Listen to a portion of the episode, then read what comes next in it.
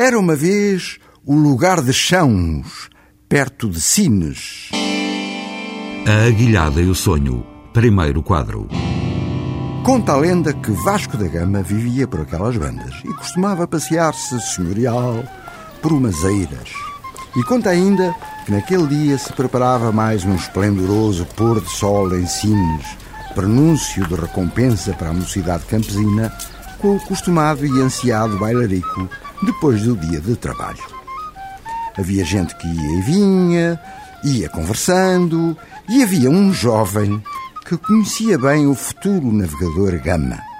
Pois o jovem não é que se vai a ele e entre vénia e ironia mal disfarçadas, aliás. Vai então, vossa mercê, descobrir as Índias? É verdade? Ora, o futuro comandante dos mares podia, contudo, menos com dúvidas daquele género e muito menos vestidas assim de um sarcasmozinho mal engendrado, vindo de um ignorantezinho qualquer. Pega num pau comprido. É tão certo eu descobrir a Índia como esta aguilhada florir. Isás espeta com força a vara pelo chão dentro. Expliquemos antes o que é uma aguilhada, termo agrícola, aliás, bem comum. Pois é um pau fino e longo, digamos uma vara, com um ferrão na ponta, que serve para picar, acicatar, aguilhoar os bois da lavoura quando se põem molengões. A Aguilhada e o Sonho, segundo quadro.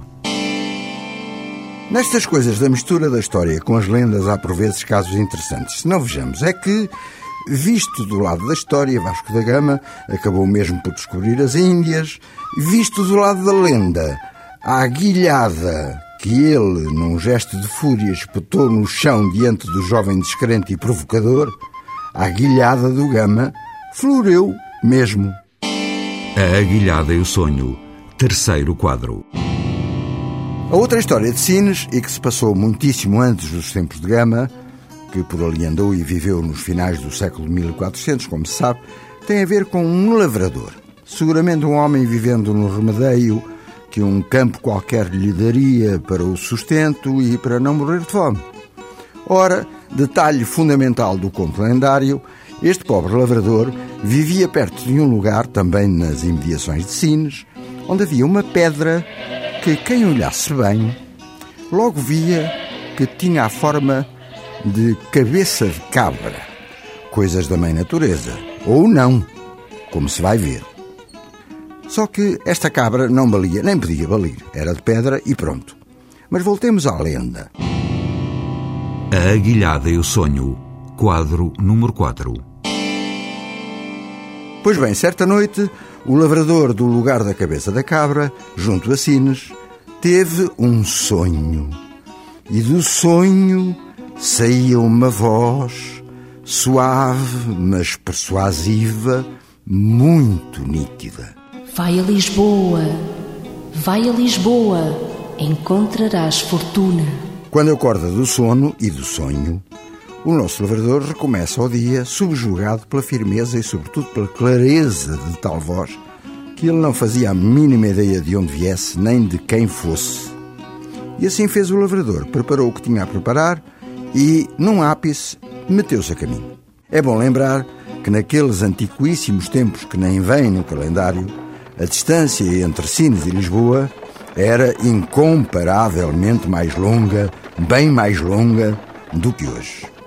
Para ir de Sines a Lisboa eram necessárias três coisas, pelo menos: tempo, meios de locomoção e, acima de tudo, muita coragem.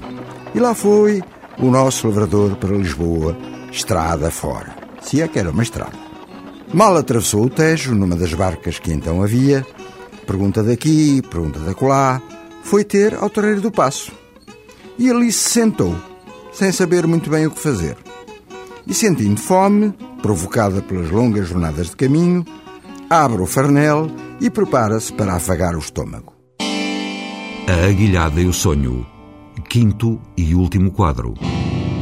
Estava o nosso lavrador de Sines, de naco de toucinho em punho e um canivete, quando se aproxima uma gala.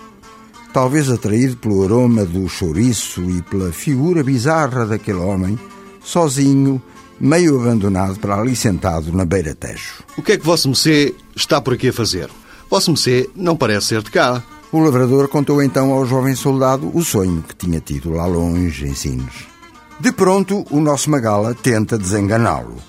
Olha, amigo, se eu fosse a dar confiança aos sonhos, tal como Vosso Mecê, também andava por aí nesse mundo em busca de fortuna. Certa noite, a dormir, vi um farto tesouro num lugarejo longínquo qualquer, onde havia uma pedra em forma de cabeça de cabra. Mas, ouça o que eu lhe digo: não sou doido para andar atrás de visões. Botou sentença e logo se retirou. Mal ouviu aquilo, o nosso lavrador arruma o farnel à pressa e pernas para que te quero, ala de regresso a Sines. Nem passou pelo casebre onde morava. Vai direito ao lugar da tal pedra em forma de cabeça de cabra, escava daqui, escava da colá, sem cessar, e deve ter encontrado qualquer coisa muito valiosa que a lenda não especifica ou esconde. Digo deve ter encontrado porque nunca mais ninguém o viu, nem ali, nem nas redondezas, ou sequer vislumbrou o lavrador, muito menos ouviu falar mais dele. Moral da história: não há maior riqueza do que a nossa terra.